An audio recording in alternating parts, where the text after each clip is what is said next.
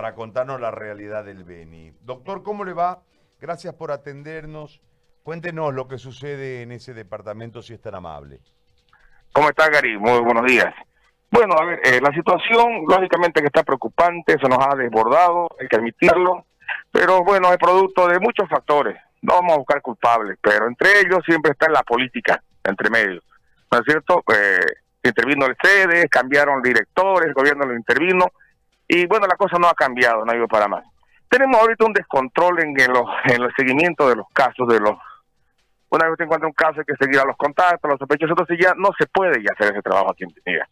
Entonces tenemos ahorita, y lo que yo este, lo, estaba escuchando internamente a usted, lo que decía eh, el, el em, ¿cómo se llama? Eh, los, los, los, los casos, los, los subregistros son importantes aquí en el Beni.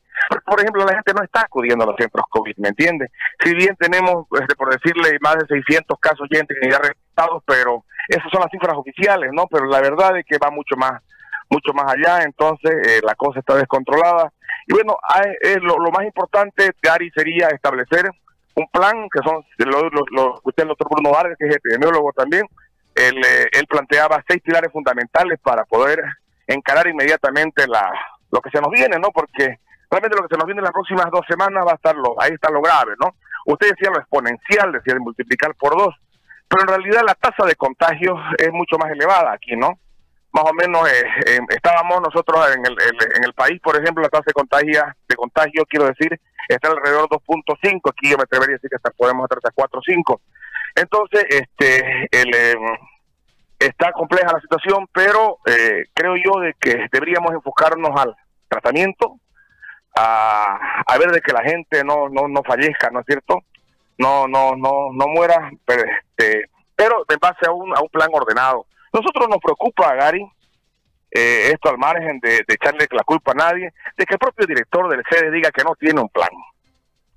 ¿No es cierto? Entonces, este, sobre llovido mojado, eh, públicamente lo dijo, no, no tengo, no tenemos, no tengo un plan, estamos apagando incendios. Y bueno, eh, eso es lo preocupante. No obstante, hay que unificar esfuerzos, ¿no? Hay que buscar también ayuda, si es necesario ayuda internacional, porque hay que tratar a la gente para que no se esté muriendo, Gary. Ahora, doctor, eh, yo tengo un plan. no, no yo, no.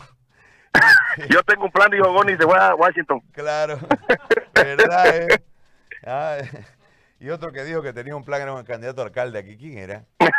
No me acuerdo, tengo un plan, decía. El gordo, el gordo. El gordo. Yo tengo un plan, dijo descanse. Y de la Rúa. Este, no, eh, a nosotros no, no un, un grupo de médicos de La Paz, en realidad, generó un plan este, que yo se lo voy a hacer pasar ahorita con la producción para que usted lo revise, lo analice, que en realidad es una cuestión a la inversa de lo que se ha hecho y es la posibilidad de eh, ir con 125 médicos que tendrían que llegar de otras partes y hacer una detección de la gente rápidamente y atenderla como si todos tuvieran COVID.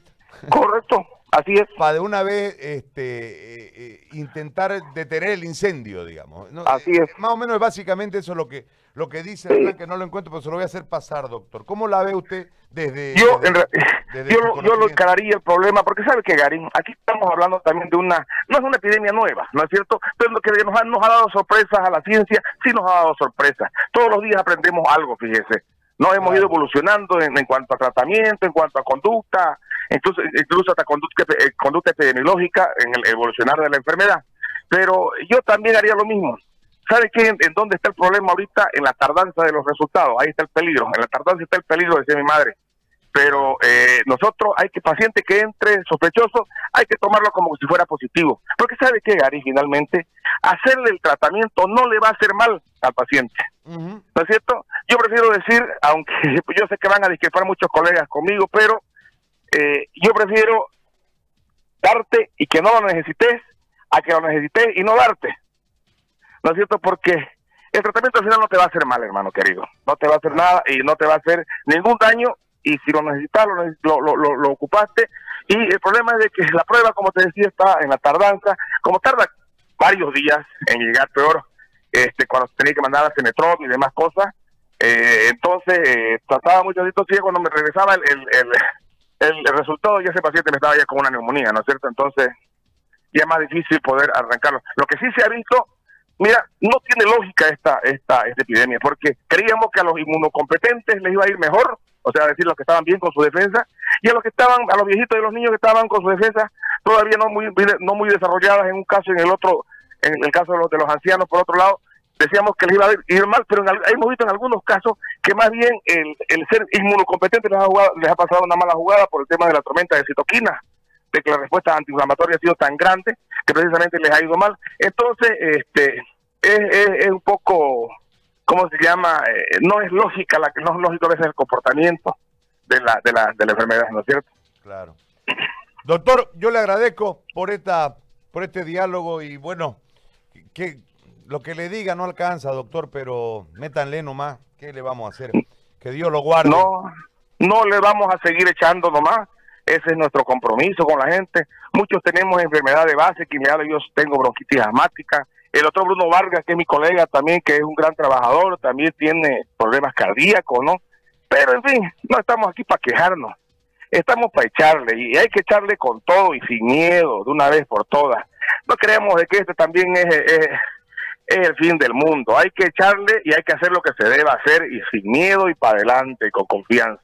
No hay de otra. Así es. Un abrazo, doctor, que siga bien, gracias. Muy bien, querido Gary, un abrazo. un saludo a todos, Bolivia.